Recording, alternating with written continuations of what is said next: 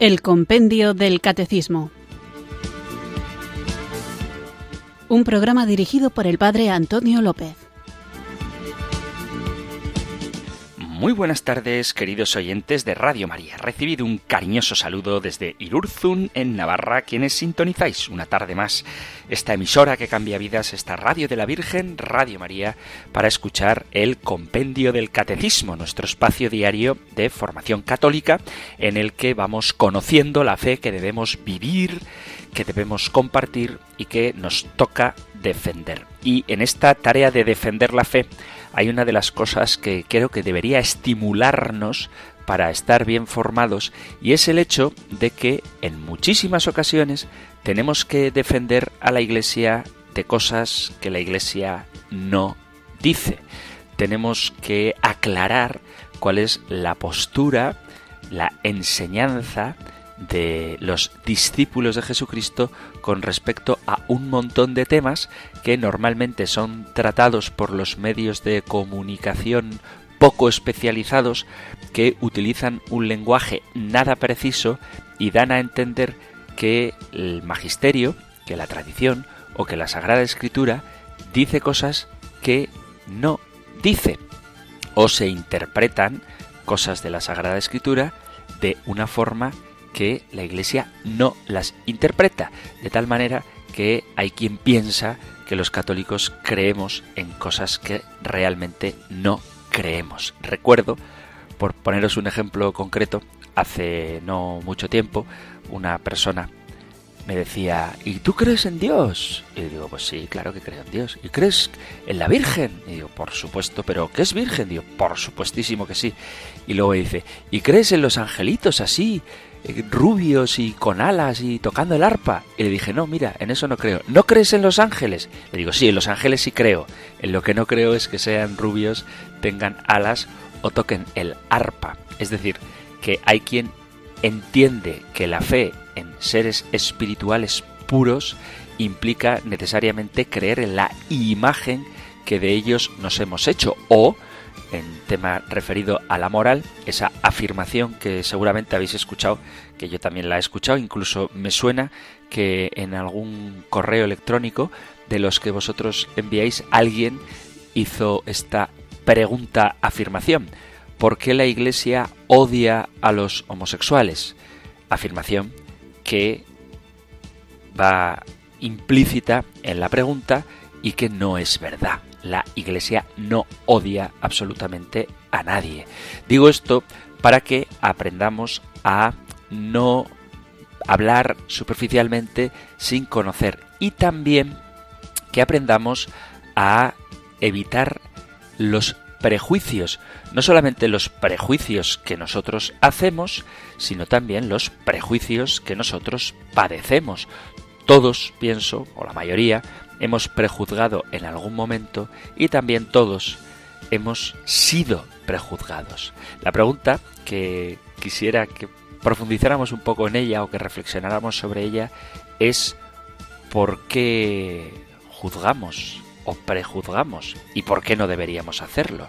Fijaos, prejuzgar implica, como su palabra define, emitir un juicio apresurado, es decir, dar una opinión de algo o de alguien sin tener los suficientes elementos previos que argumenten dicha opinión.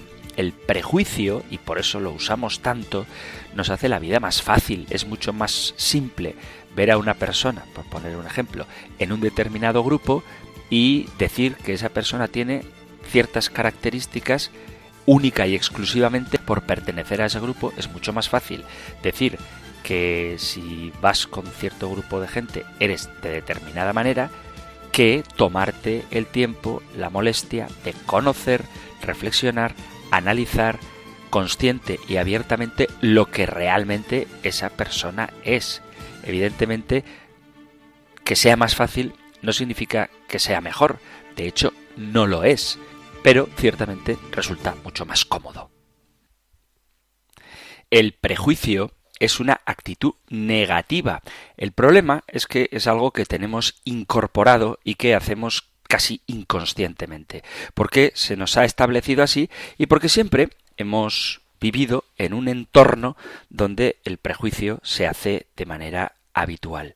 Prejuzgar tiene que ver con la intolerancia, o, mejor dicho, una cosa nos lleva a la otra. Si nos ponemos a pensar cuántas veces quizá el prejuicio nos privó de conocer a una persona que nos podría haber aportado mucho en nuestras vidas.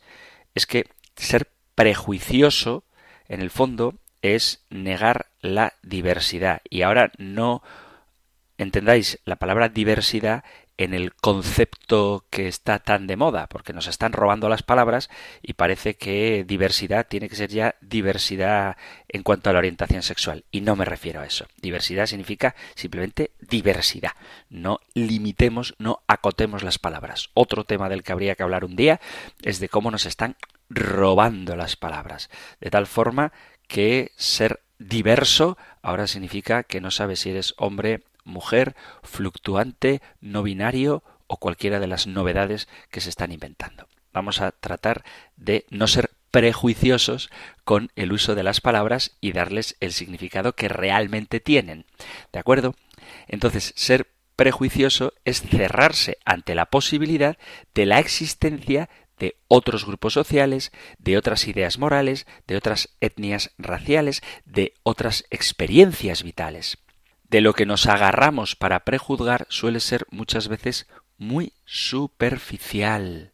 Y esto pasa también con la Iglesia. Y ahora quiero hablar de la Iglesia como objeto de prejuicio, como ella, la Iglesia, los cristianos, padecemos el prejuicio, porque hay quien tiene la idea absurda, porque nunca se ha detenido a hablar con un cristiano, de que los cristianos no sabemos divertirnos, o de que los cristianos estamos tristes, o de que los cristianos no sabemos disfrutar de las cosas buenas de la vida.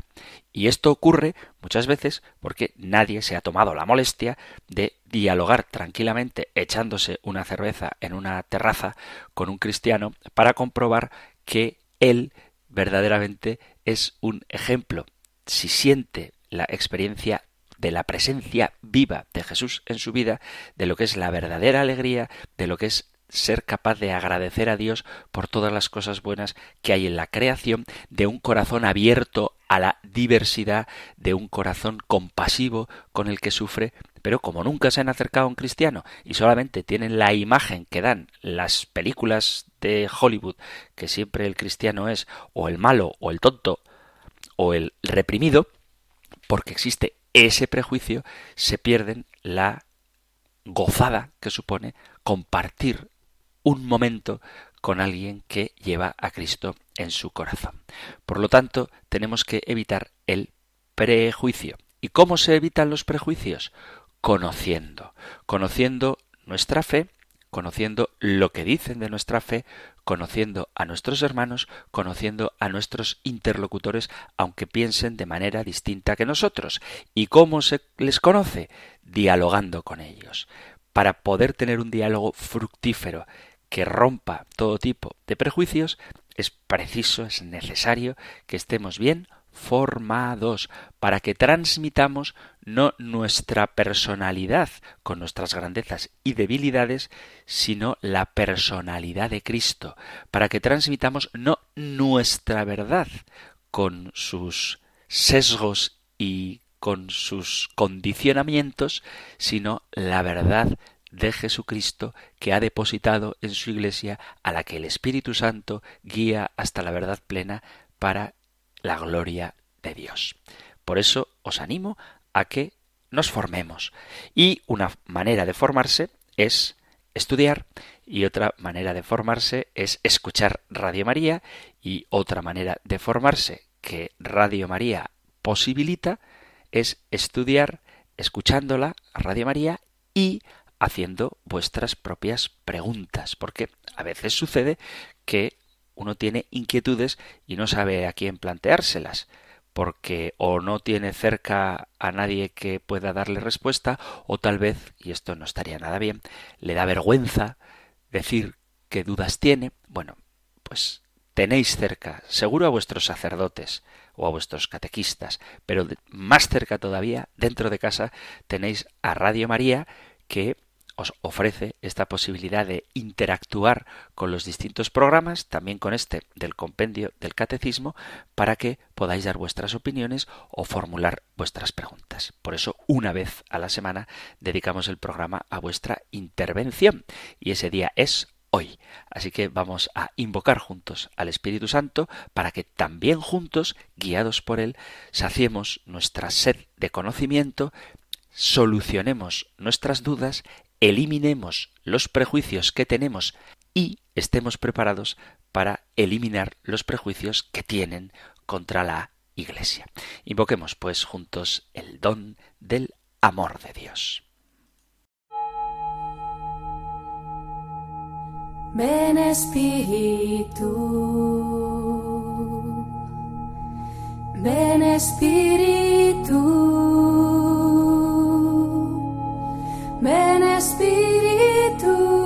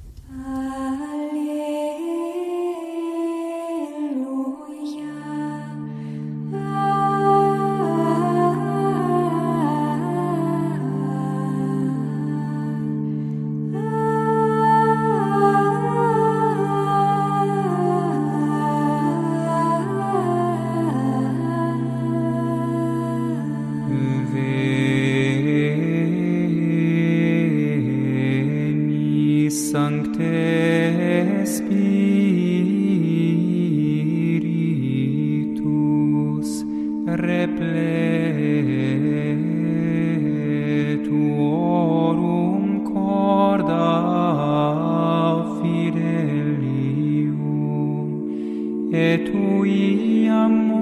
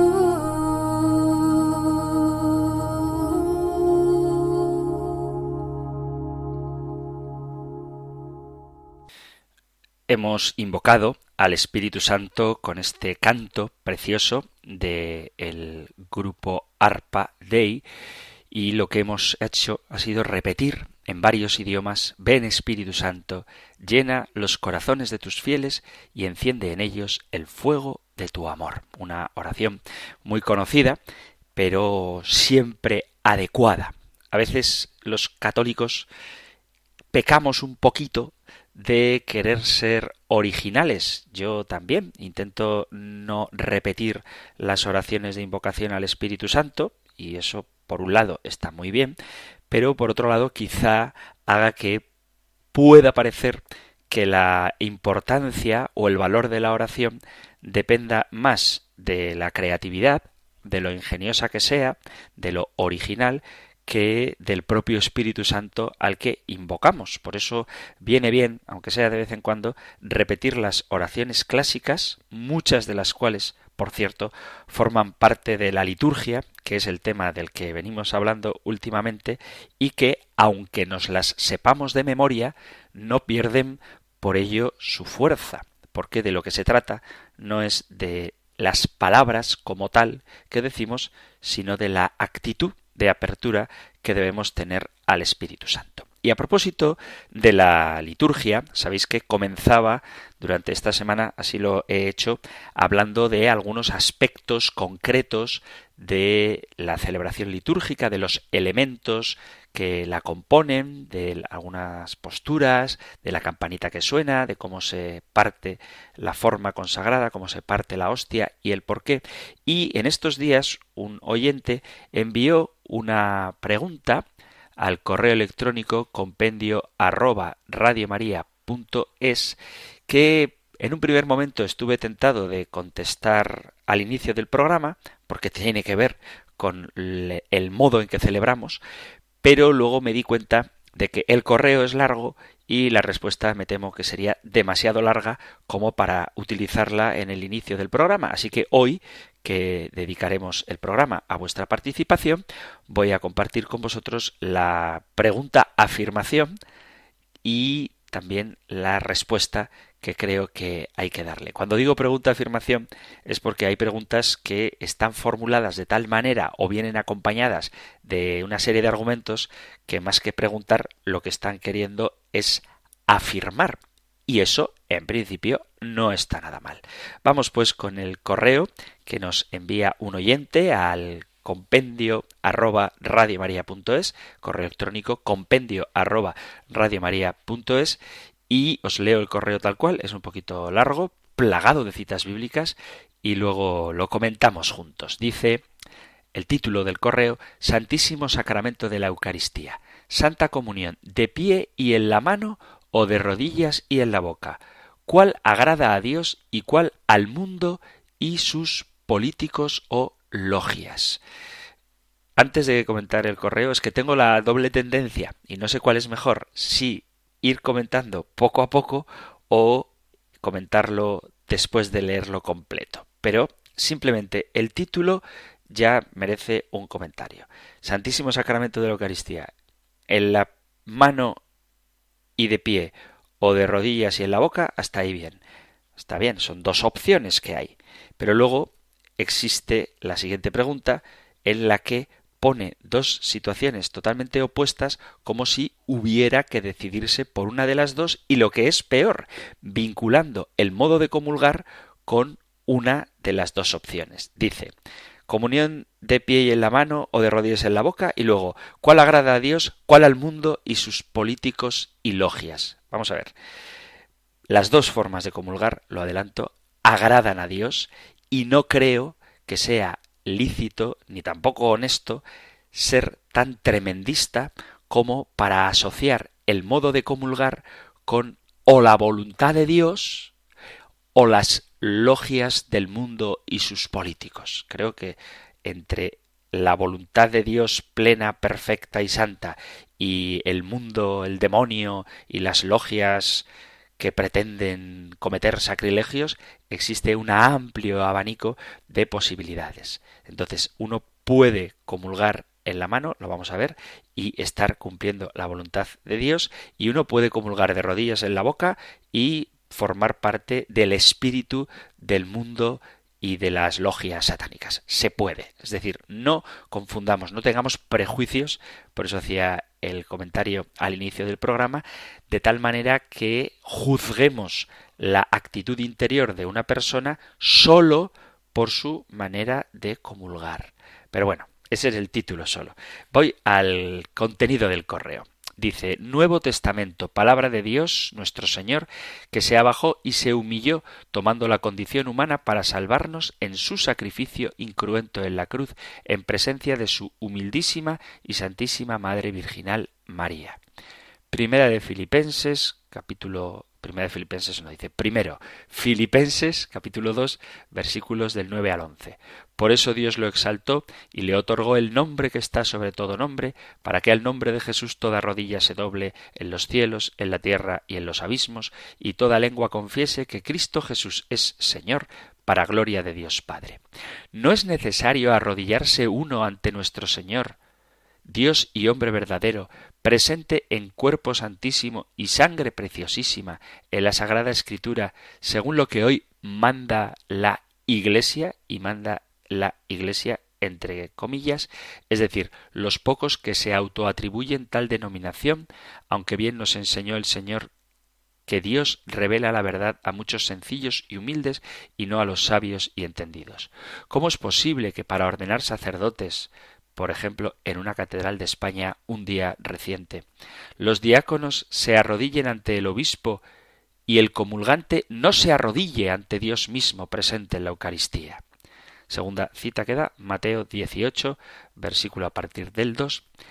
Él llamó a un niño, lo puso en medio y le dijo os aseguro que si no cambiáis y os hacéis como niños, no entraréis en el reino de los cielos. Así pues, el mayor en el reino de los cielos será el que se humille como este niño. ¿Quién se humilla como un niño en la Santa Comunión? ¿El que comulga de pie y en la mano o el que comulga de rodillas y en la boca, como el niño al que se le da papilla, no uno de diez años de primera comunión. ¿Quién se enaltece y quién se humilla en la Sagrada Eucaristía? ¿El que comulga de pie y en la mano o el que comulga de rodillas y en la boca? ¿Qué gesto muestra humildad y cuál soberbia? Es muy tendencioso este correo. Otra cita bíblica de San Marcos capítulo 10 versículo 14. Mas Jesús al ver la escena se enfadó y dijo Dejad que los niños vengan a mí, no se lo impidáis, porque de los que son como estos es el reino de Dios. Yo os aseguro, el que no acoja el reino de Dios como un niño, no entrará en él. Quien acoge el reino de Dios en la Sagrada Escritura como un niño, el que lo hace de pie y en la mano, o el que lo hace de rodillas y en la boca. Otra cita de Lucas 18. Estoy viendo que es un correo muy largo. Me voy a comer el programa entero leyéndolo. Quería leeroslo, pero puedo estar leyéndolo quizá 20 minutos. Claro, cuando uno lo lee así sin pronunciarlo, cuando lo lees mentalmente, digamos, lo lees más rápido, pero es que luego leído es, es muy es muy largo. Así que me vais a perdonar que no lo lea entero, pero bueno, con lo poco que he leído, creo que ya estáis viendo por dónde va. Así que la pregunta, porque es que luego mezcla el trigo con la cizaña, llega incluso a insinuar que la verdadera Iglesia Católica es aquella en la que no se da la comunión en la mano, que es una exageración de esta afirmación. O sea, no hace la afirmación, pero pregunta, ¿quién es la Santa Iglesia Católica verdadera de nuestro Señor Jesucristo, Dios Todopoderoso, y el Espíritu Santo, la Santísima Trinidad, y de la Santísima Virgen, de los santos, de los ángeles, de los arcángeles, de los mártires. En fin, esto es lo que plantea el oyente, así que simplemente me voy a limitar a contestar, porque repito, ya veis por dónde va, a si hay que comulgar en la mano o en la boca y ver un poquito por qué y cuáles son las desventajas y ventajas de cada uno de estos modos de recibir al Señor. Es muy habitual, desafortunadamente, escuchar a personas, laicos, muy pocos, pero quizá alguno también, sacerdotes, que afirman que tocar la hostia con la mano es un sacrilegio que nos llevará a la condenación. Y esto es una realidad que hemos vivido en la pandemia, obispos y sacerdotes han pedido que se dé la comunión en la mano, aunque no se puede obligar a nadie a comulgar en la mano, pero sí que se ha pedido por prudencia sanitaria, porque creían que existe menos riesgo de contagio en dar la comunión en la mano que en la boca, que se haga así. Y hay quienes se han alarmado en lugar de alegrarse de que por fin, después de tanto tiempo de encierro, se podía volver a misa y comulgar. Y existe ese grupo de gente que se agobia porque hacen caso a quienes dicen que es un grave pecado, según ellos, recibir la comunión en la mano. Y conviene que tengamos las cosas claras. Es verdad que la norma habitual en la Iglesia hoy por hoy es comulgar en la boca. Digo hoy por hoy porque primitivamente, en los primeros siglos, la comunión se recibía en la mano. Pero bueno, a lo que vamos. La norma habitual es que se comulgue en la boca porque de esta manera se evita, bueno, se evita, se previene un poco el riesgo de cometer sacrilegio. Sabéis que a veces ocurre que uno puede venir a comulgar por negligencia o porque venga del trabajo y él ve natural tener las manos manchadas de grasa porque trabaja en una fábrica o es mecánico o es escayolista, que no digo que no se lave las manos, pero pasa muchas horas con las manos sucias y a lo mejor de una manera pues, por despiste pueden venir a comulgar con las manos sucias. También es verdad que al comulgar en la mano existe un peligro mayor de que se caiga al suelo y desde luego que esto tenemos que tener mucho cuidado, que queden partículas en la palma que después de haber cogido la forma para meterla en la boca, se caigan al suelo y, lo que es más grave todavía, se podría dar el caso de que alguien se lleve la hostia para profanarla. Esto es verdad. Hay quien argumenta diciendo que el Papa Benedicto XVI prohibió que en las misas de la Plaza de San Pedro se diera la comunión en la mano.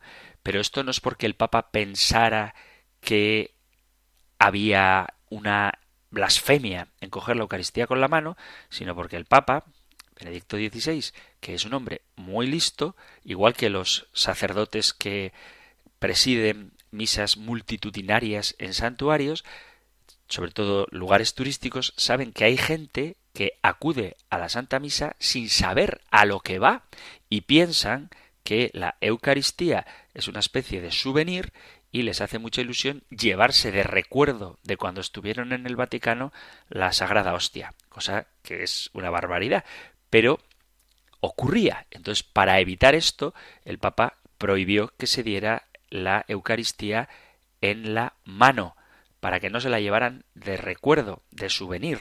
Pero nunca dijo el Papa que no se diera la comunión en la mano porque las manos de los laicos sean indignas de coger la Eucaristía. Fijaos que, ya que este oyente me daba ciertas citas bíblicas a propósito de que al nombre de Jesús toda rodilla se doble en el cielo y en la tierra, hay que decir que Jesús a nadie consideró indigno. Podemos ver en el capítulo primero, al inicio del Evangelio de San Marcos, cómo toca a un leproso, cómo sana a la suegra de Simón, una mujer enferma, y la sana tocándola y levantándola. Y cuando la mujer que perdía sangre, la mujer que sufría flujos de sangre, le toca el manto, no le reprende Jesús a esta señora, sino que antes la sana. Todo el cuerpo, todo nuestro cuerpo ha sido creado por Dios a su imagen y semejanza. Jesús no creo que considere nuestras manos indignas y no tiene mucho sentido, si hablamos de dignidad, que pensemos que la lengua es más digna que las manos, porque os animo a que leáis el capítulo tercero de la carta del apóstol Santiago, donde habla precisamente de la lengua y de lo que ésta supone y hace en el cuerpo, y tal vez quien recibe la comunión en la lengua ha chismorreado, ha criticado, ha criticado incluso al Papa o a la Iglesia, se ha burlado de alguien o ha despreciado con su lengua a alguien. Y a lo mejor el que recibe la comunión en la mano es alguien que ha acariciado a un enfermo, ha atendido a un anciano, ha hecho obras de caridad. O sea, pretender que la lengua es más digna que la mano es no entender lo que supone el cuerpo. Y si eh, todo el cuerpo está sano, todo el cuerpo está sano. Y si el cuerpo está enfermo, todo el cuerpo está enfermo. Entonces, pretender que el cuerpo tiene partes más dignas como la lengua y partes más indignas como la mano, pues no tiene mucho sentido. Ahora que ninguno me venga, porque yo sé que estas cosas pasan, diciendo, ah, pues entonces que nos den la comunión en los pies. Pues no, a no ser que no tengas manos. Es decir, si eres una persona que te manejas con los pies porque has perdido los brazos o has nacido sin ellos y lo haces maravillosamente, pues podría ser, ¿por qué no? Pero la forma habitual con la que cogemos las cosas es con la mano. ¿De acuerdo? Entonces, no hagamos parodias, no hagamos caricaturas. Hay fieles que se arrodillan para recibir la comunión en la mano y luego rezan muy debidamente y hay gente que comulga en la boca y a lo mejor tiene todavía el sabor a café o, entre los dientes todavía tiene trocitos del curasán que se ha comido dos minutos antes de, de entrar a misa sin haber guardado el ayuno eucarístico. Es decir, que no podemos juzgar a una persona por su modo de comulgar, es decir, como tú comulgas no determina cómo es tu relación con Dios. Y ojo, lo mismo digo al revés. Puede una persona comulgar en la boca y después de haber orado, después de haber hablado bien de otro, después de haber defendido con sus palabras al que ha sido atacado, después de haber aconsejado bien a alguien que lo necesitaba, y puede alguien recibir la comunión en la mano después de haber golpeado a alguien con esa mano, después de haber robado, después de haber violentado a alguien. Es decir, que no se puede ni juzgar ni generalizar por apariencias. Lo que cuenta para el Señor lo descubrimos una y otra vez en el Evangelio, y es lo que hay en el interior. Recibir la comunión en la boca o en la mano es una decisión de quien comulga y esto también hay que decirlo, no se puede obligar a nadie a comulgar de una u otra manera. Hay quien dice que si no comulgo en la boca, yo no comulgo. Esto sobre todo en la pandemia. Esto es no valorar la importancia de la comunión sacramental. Se trata que es más importante recibir a Cristo o recibirlo como tú crees que lo tienes que recibir simplemente por un prejuicio, cuando la Iglesia, con su autoridad, admite las dos formas. Hablaba el autor de recibir al Señor como niños, con humildad. Bueno, pues para mostrar humildad, qué mayor prueba que la obediencia a la Iglesia. Si por obedecer a la autoridad de la Iglesia aceptas recibir la comunión en la mano, no cometes ningún pecado cuando estés recibiendo la comunión con reverencia y cuidado y las disposiciones interiores necesarias. Eso sí, hay que tener las manos limpias, consumir la hostia en el momento de recibirla delante del sacerdote y de ninguna manera llevártela, partirla o compartirla. Fijarte bien que no hayan quedado partículas en la palma de tu mano e incluso, si corresponde, sorber la palma para consumir las partículas que puedan haber quedado en ella. Ojalá que quienes circulan este tipo de mensajes criticando el modo como comulgan los demás dejen de hacerlo porque es una falta de caridad. Como también sería una falta de caridad tachar a quienes comulgan en la boca de retrógrados. Y por supuesto, no hay ningún sacrilegio en recibir la comunión en la mano. Lo importante es que todos los que recibimos el cuerpo y la sangre de Cristo seamos conscientes de qué es lo que estamos recibiendo. Lo que cuenta para el Señor no se trata de la mano o la lengua, sino que el corazón lo reciba con reverencia, con amor y con devoción. Recibir la comunión en la mano es lícito. Nadie puede prohibirte hacerlo, como nadie puede prohibirte recibir la comunión en la boca. Durante siglos, las primeras comunidades cristianas recibían el pan eucarístico en la mano. Fijaos lo que decía San Cirilo de Jerusalén en el siglo IV. Cuando te acerques, no lo hagas con las manos extendidas o los dedos separados, sino haz con tu izquierda un trono para la derecha que ha de recibir al rey, y luego con la palma de la mano forma un recipiente. Recibe el cuerpo del Señor y di Amén.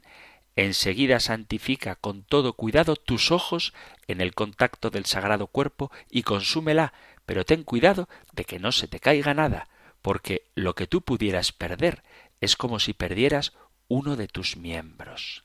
El paso de la comunión en la mano, que es como comenzó, a la comunión en la boca, no fue ni rápido, ni uniforme, ni desde luego fruto de ningún decreto de ningún papa. Si queréis, hacemos un pequeño repaso, porque este es un tema que sé que a mucha gente le inquieta. En algunos lugares, a lo largo de los siglos VII y VIII, se pedía que las mujeres no recibieran la comunión directamente en la mano, sino que usaran un paño limpio sobre la mano. Y esta medida se extendió pronto también a los hombres en otros lugares, hasta que por fin se fue generalizando la costumbre de depositar la hostia consagrada directamente en la boca. No sabemos muy bien por qué ni de qué manera se hizo, pero repito que no fue uniformemente. En muchos lugares influyó el miedo a las profanaciones de la Eucaristía por parte de los herejes o por prácticas supersticiosas que, como decía antes, este peligro de que la gente se lleve la forma a casa como amuleto, como souvenir, o peor aún, para hacer un sacrilegio, disminuye, aunque no desaparece, si se recibe en la boca. Es verdad que también esta forma de comulgar pone de manifiesto el respeto y la veneración a la Eucaristía en un periodo en que se iba acentuando este aspecto de adoración y misterio. Pero la razón fundamental fue la nueva sensibilidad en torno al papel de los ministros ordenados en contraste con los fieles. Se fue acentuando el valor de los sacerdotes y paralelamente el alejamiento de los laicos. Y este modo de comulgar en la boca no fue definitivamente cambiado, pero repito, no por decreto, sino por el uso, por la costumbre, hasta el siglo IX. La mayoría de los laicos no entendían el latín, el altar estaba de espaldas, el pan se convirtió en pan ácimo y ya no participaban del cáliz. De ahí se pasó a considerar que las únicas manos que podían tocar la Eucaristía eran las manos del sacerdote. Así que la comunión en la boca primero fue una costumbre que se convirtió en norma y que respondía a la comprensión del misterio eucarístico y que ciertamente sigue siendo un modo digno de recibir la comunión, aunque no es el único.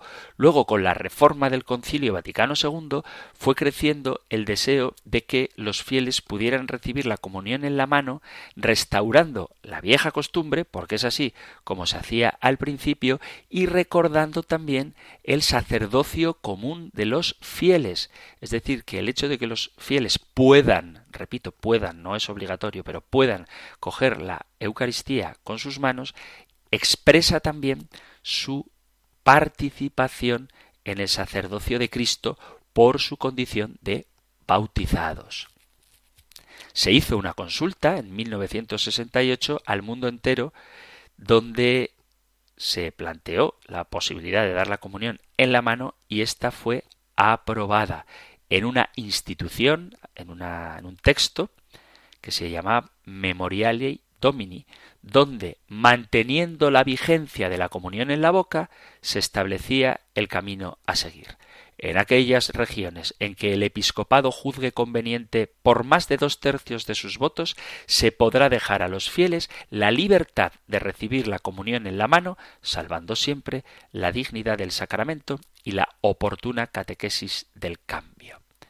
Los dos modos de recibir el cuerpo del Señor tienen sentido y los dos pueden expresar igualmente nuestra comprensión y nuestro respeto al misterio eucarístico. Así que es legítimo comulgar en la mano, es legítimo comulgar en la boca, ambas formas de hacerlo con las debidas disposiciones son igualmente válidas. Ni el que comulga en la boca es un carca retrógrado anclado en el pasado, ni el que comulga en la mano es un hereje sacrílego que no valora el cuerpo de Cristo.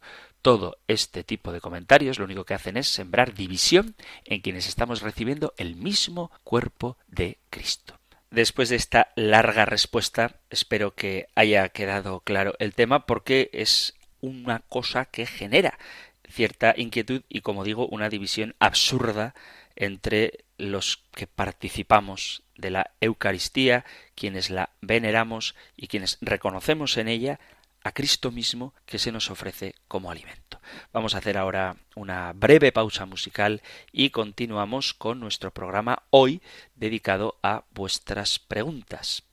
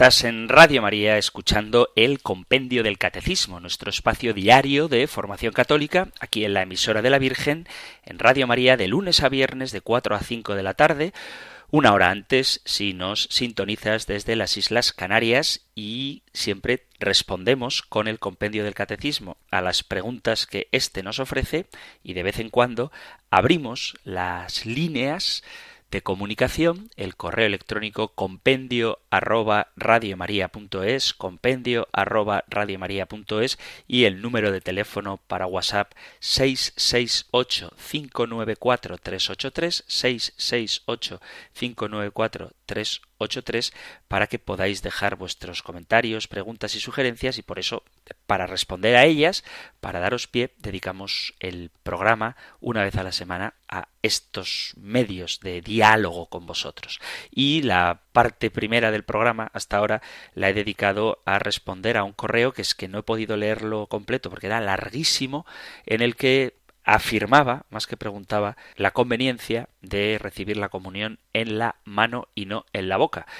Puede uno tener sus preferencias, es verdad que la comunión en la boca es más segura, no se caen las partículas, no hay peligro de manos sucias ni de que la hostia caiga al suelo, es más difícil, pero no imposible, que alguien pueda llevársela a su casa, pero a pesar de que ciertas ventajas son propias de la comunión en la boca, también es verdad que la comunión en la mano hecha debidamente expresa la dimensión, el carácter sacerdotal de todos los fieles, la cercanía con Cristo y, sobre todo en el tiempo de pandemia, parece, aunque esto creo que es debatible también, que prevenía más el riesgo de contagios. No obstante, tanto una forma de comulgar en la boca, de rodillas o de pie, o en la mano, también se puede comulgar en la mano de rodillas o de pie, ambas dos son perfectamente aceptadas por la Iglesia y no es más humilde el que comulga en la boca que el que obedece cuando la Iglesia pide que lo hagamos en la mano.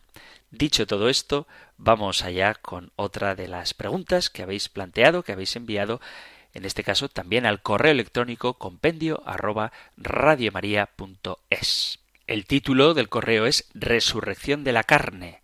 En su programa indicaba que será nuestro propio cuerpo el mismo, pero glorificado. ¿Significa eso sin necesidades biológicas? Lo pregunto porque el Señor, cuando se aparece a los apóstoles, ante el estado atónito de ellos, les pide comer. Eso implica que su cuerpo come. Lo que ignoro es si lo hace para testimoniar que es un cuerpo carnal glorificado o por la necesidad de alimento. Gracias por su programa. Pues muchas gracias a ti, querido oyente, por escuchar el programa y también por participar de él con esta pregunta. La pregunta, la verdad, es que la has respondido tú mismo. No parece que Jesús tuviera hambre después de su resurrección. En el capítulo 24 del Evangelio de San Lucas vemos cómo les pide a los discípulos algo para comer, pero no parece que esta petición de comida sea una evidencia de la necesidad de comer, sino más bien, como señala el, el propio oyente en el correo electrónico, una prueba a sus discípulos que estaban atónitos y para dejarles claro que realmente era Él, entonces les pide algo de comer. De hecho, lo que dice el Evangelio es como todavía ellos no lo creían, les dijo tenéis ahí algo de comer. Por lo tanto, no parece que pidiera comida porque tuviera hambre, sino porque ellos, los apóstoles, no habían creído entonces aún en su resurrección corporal. Eh, os animo a que leáis eso, el capítulo 24 de Lucas a partir del versículo 41, donde Jesús pide comida, pero no porque él tuviera hambre, sino para mostrar a sus discípulos que verdaderamente es él mismo el que ha resucitado. A propósito de la resurrección de la carne, si queréis recordar qué es lo que decíamos en ese punto del compendio del catecismo para saber cómo la Iglesia entiende este misterio, os animo a que acudáis a los podcasts del compendio del catecismo, a los podcasts de Radio María, que podéis encontrar en la página web o también en vuestros teléfonos móviles y acudáis a los puntos a partir del 202. La pregunta 202 plantea qué se indica con el término carne y cuál es su importancia y os recuerdo que carne habla de la condición de debilidad y mortalidad del hombre y creemos en la resurrección de la carne como la perfección de la creación y la redención de la carne, así como creemos que verdaderamente el Verbo de Dios se hizo carne. Luego la pregunta 203 plantea qué significa la expresión resurrección de la carne y significa que el estado definitivo del hombre no será solamente el alma espiritual separada del cuerpo, sino que también nuestros cuerpos mortales volverán un día a tener vida la pregunta 204, que es la que da la explicación, digamos, a por qué creemos esto, es la relación que existe entre la resurrección de Cristo y nuestra propia resurrección. Así como Cristo verdaderamente ha resucitado de entre los muertos y vive para siempre, así también Él resucitará a todos en el último día con un cuerpo incorruptible. Los que hayan hecho el bien resucitarán para la vida y los que hayan hecho el mal para la condenación. Cita del Evangelio de San Juan capítulo 5 versículo 29 y pregunta 204 del compendio del Catecismo.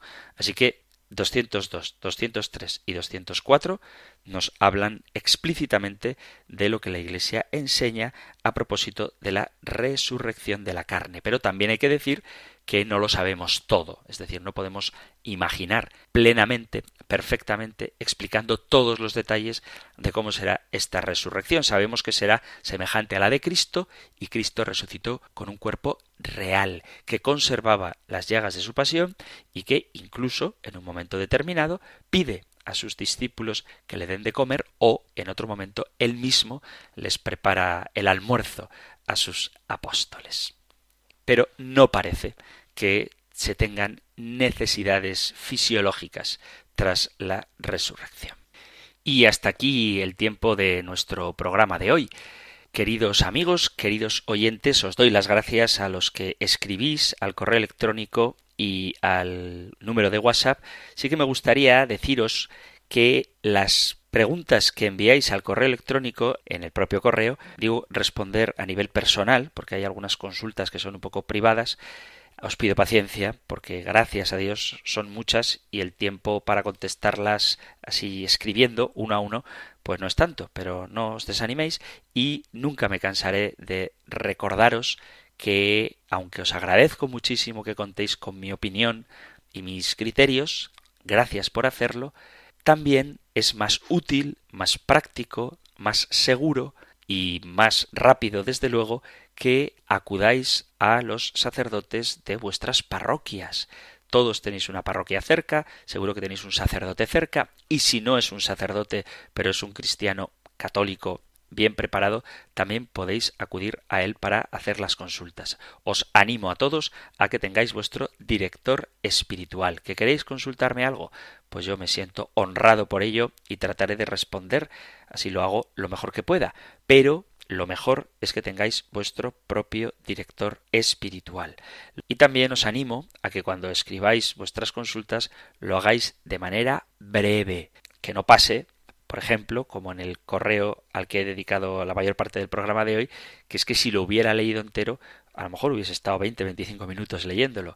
Entonces es preferible que si queréis que lea completo vuestro correo, os limitéis a hacer la pregunta, la ponéis un poco en contexto si queréis, hacéis la pregunta de forma que se pueda leer en el programa y que no consuma más tiempo la propia pregunta que la respuesta que se vaya a dar. Y de esa manera, aunque yo luego me explaye mucho en la respuesta, siempre dará más tiempo a formular más preguntas, a poner más preguntas en el programa. Dicho esto, de nuevo, os agradezco mucho que contéis con Radio María y con este programa del Compendio del Catecismo para solventar vuestras dudas o compartir vuestras experiencias u opiniones. Las podéis enviar, ya lo sabéis, al correo electrónico compendio arroba compendio arroba radiomaria.es o al número de teléfono para WhatsApp 668 594 383 668 594 383 o compendio arroba radiomaria.es. Terminamos recibiendo la bendición del Señor. El Señor te bendiga y te guarde, el Señor ilumine su rostro sobre ti y te conceda su favor, el Señor te muestre su rostro y te conceda la paz. Muchísimas gracias por estar ahí, gracias por escuchar el compendio del catecismo y si queréis volveremos a encontrarnos en un próximo programa. Un fuerte abrazo. El compendio del catecismo un programa dirigido por el padre Antonio López.